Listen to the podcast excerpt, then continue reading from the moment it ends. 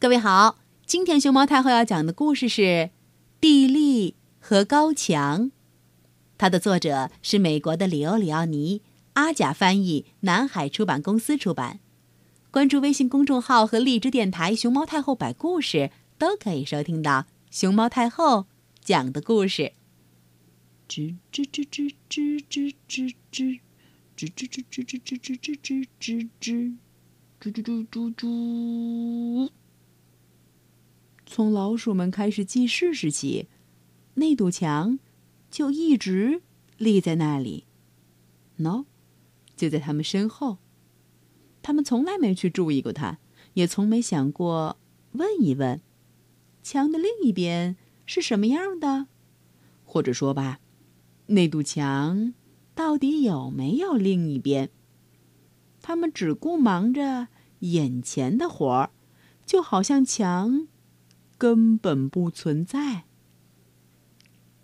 吱吱，吱吱，吱吱，吱吱吱吱吱吱吱吱。老鼠们喜欢说个不停，聊完这个就聊那个，没完没了。可是从来没有人提到过那堵墙。只有地利，那只年纪最小的老鼠，会盯着墙看。嗯，总想知道墙的另一边到底有什么。晚上，别的老鼠都已入睡，它却躺在干草床上，瞪大双眼，想象墙的另一边有一个美丽的、梦幻般的世界，生活着许多。奇异的动物和植物。墙的那一边，是不是有彩虹色的小老鼠？或者，小松鼠的头上会长出花朵儿？石头也会像棒棒糖的颜色一样吗？还有，还有，还有，我从来没有见过的羽毛特别特别漂亮的鱼。和腿特别特别特别长的猎狗吗？蒂莉默默的幻想了无数次。我们必须去看看另一边，他对朋友们说：“试试能不能爬过去吧。”可是，当他们用叠罗汉的方式试着往上爬的时候，墙好像越爬越高。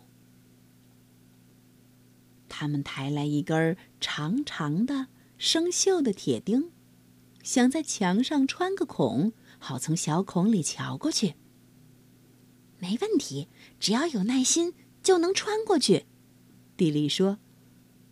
可是，他们忙活了整整一上午，累得精疲力尽。那堵坚硬的墙上却连个小坑儿也没凿出来。他们只好放弃了。这墙总会有尽头的，蒂莉说。他们走啊走，走了很久很久，可那堵墙却似乎没有尽头。可是有一天，在离墙不远的地方，地利看见一条蚯蚓。正在挖洞往黑土里钻。哦他以前怎么没想到呢？怎么就没有人想到用蚯蚓的这种方法呢？迪丽背着小手很认真地观察蚯蚓是怎么工作的。他突然兴奋极了然后立刻开始挖洞。哧哧哧哧哧哧哧哧哧哧他埋头挖呀挖呀在黑暗的地底下，小老鼠地里挖的洞越来越深，越来越远，一直向前延伸，延伸。突然，明亮的阳光晃得他完全睁不开眼。他终于来到了墙的另一边。他简直不敢相信自己的眼睛，站在他面前的。还是老鼠，普普通通的老鼠。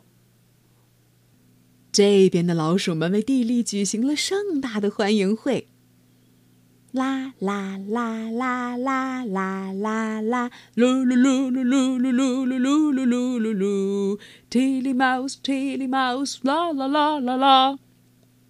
他们请他站上庆典石，这是一块彩虹色的圆圆的大石头。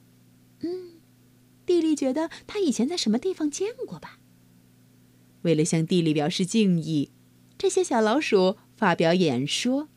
并挥舞着彩旗，欢迎欢迎欢迎欢迎欢迎地里老鼠，欢迎欢迎欢迎欢迎，很高兴见到你，见到你，噜噜噜，见到你，噜噜噜，见到你，我们非常的开心，嘟嘟。然后，他们决定从地里挖的地道，嗖嗖嗖嗖嗖嗖，钻过去，亲眼看看墙的另一边。是什么样的？